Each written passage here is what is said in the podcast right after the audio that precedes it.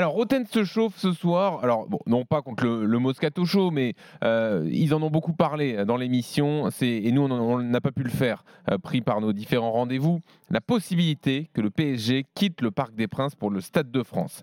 Euh, c'est l'une des infos qui a circulé aujourd'hui. Le PSG va faire une offre pour le rachat du Stade de France. On sait également que le PSG étudie une autre piste, c'est à Saint-Cloud pour euh, construire au niveau de l'hippodrome de Saint-Cloud. Alors ils en ont parlé dans le Moscato Show. Hein. Pierre Dorian a dit euh, bah, ce serait la plus grande erreur de l'histoire du, du, PSG que de quitter le Parc des Princes, surtout pour aller au Stade de France.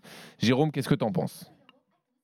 Bah, J'en pense que le Stade de France est un stade dégueulasse.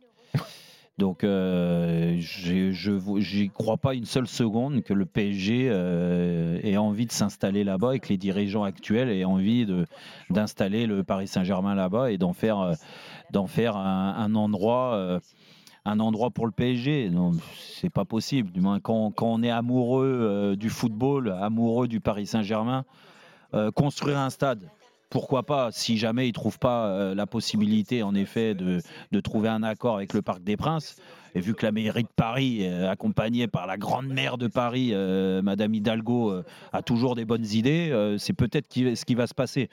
Mais surtout, soyez patient et n'allez pas vous précipiter sur un stade euh, qui est tous au, un, stade de football. Voilà, pour l'instant, il y a eu un appel d'offres lancé pour le rachat du Stade de France.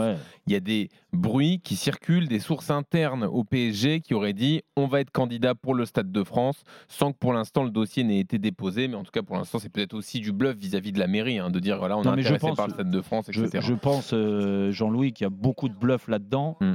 Et vraiment, euh, c'est un coup de poker. Mais n'allez pas au bout, hein. surtout pas, surtout pas. Allez, on vous laisse avec l'intégralité du podcast de ce vendredi. Régalez-vous, Roten sans flamme, c'est tout de suite.